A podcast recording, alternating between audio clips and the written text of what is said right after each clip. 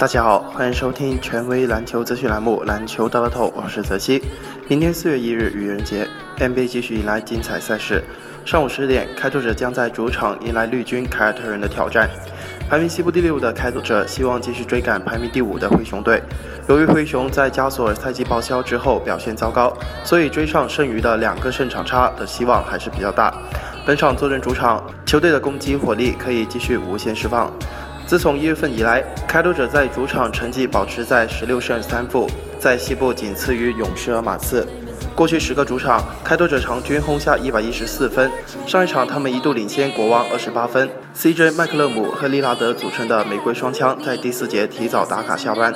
虽然上一次面对凯尔特人被对手成功牵制，但本场之前获得充足的休息，相信会拥有良好的状态去冲击凯尔特人的防守。凯尔特人身处战绩非常接近的东部第三到第六的区间，每场比赛的结果都可能导致排名变化，其中以他们的赛程最为艰苦。目前凯尔特人正在客场之旅中，幸好本场他们迎来锋线悍将克劳德的复出。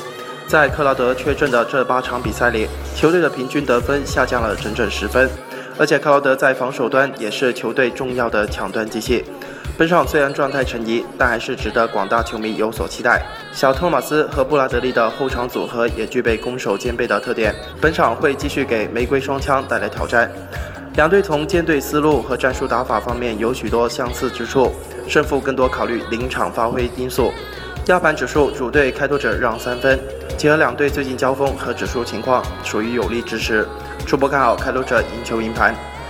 以上资讯由篮球大透栏目组官方独家提供，更多资讯欢迎通过栏目组官方客服渠道进行详细咨询办理。今天的篮球大乐透就到这里，感谢您的收听，我们下期再见。